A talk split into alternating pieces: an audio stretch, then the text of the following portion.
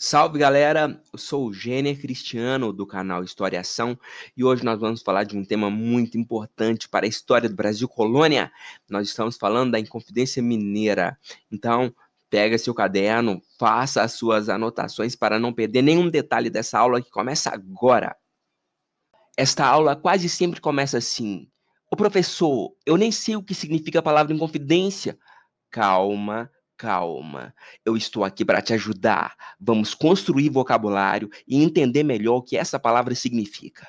Inconfidência significa infidelidade, significa traição. Aí você vai falar assim: Ô Jenner, então quer dizer que eu posso chamar meu irmão mais novo de inconfidente? Aquele lá é um legítimo X9. Calma, as coisas não são bem assim. No século XVIII, o crime de inconfidência era considerado um crime gravíssimo, era um crime de lesa majestade, o mais grave crime da sociedade de antigo regime.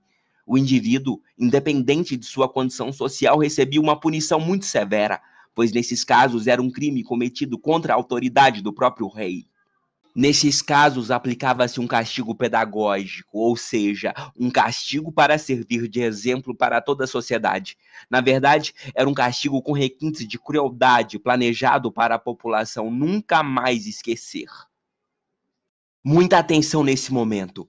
Eu vou pedir para que as crianças abandonem esse vídeo agora, pois cenas muito fortes serão apresentadas nesse vídeo. Vai embora agora! Eu vou esperar apenas 3 segundos. Um dois, três. Já foi? Vai logo! Vai!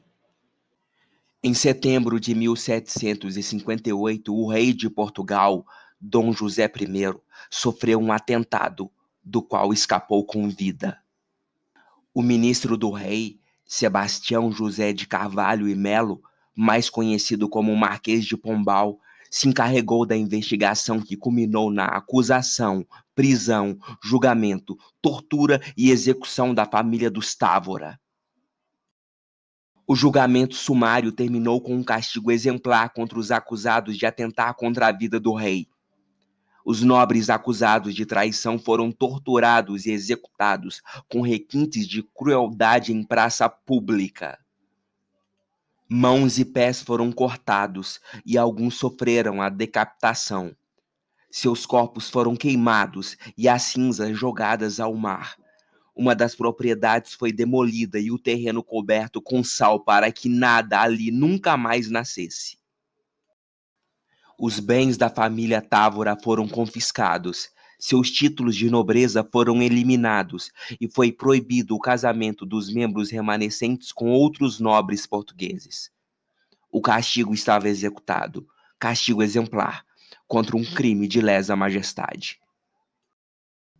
Isto aqui não é novela e você não precisa esperar a última aula para saber o que vai acontecer.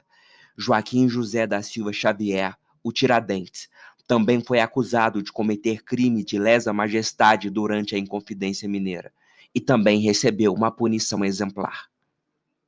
E então, gostou de nossa aula? Então deixe o seu like e inscreva-se em nosso canal para acompanhar a aula número 2 sobre a Inconfidência Mineira. Visite também a nossa página no Apoia-se e apoie o nosso canal. Muito obrigado, tchau!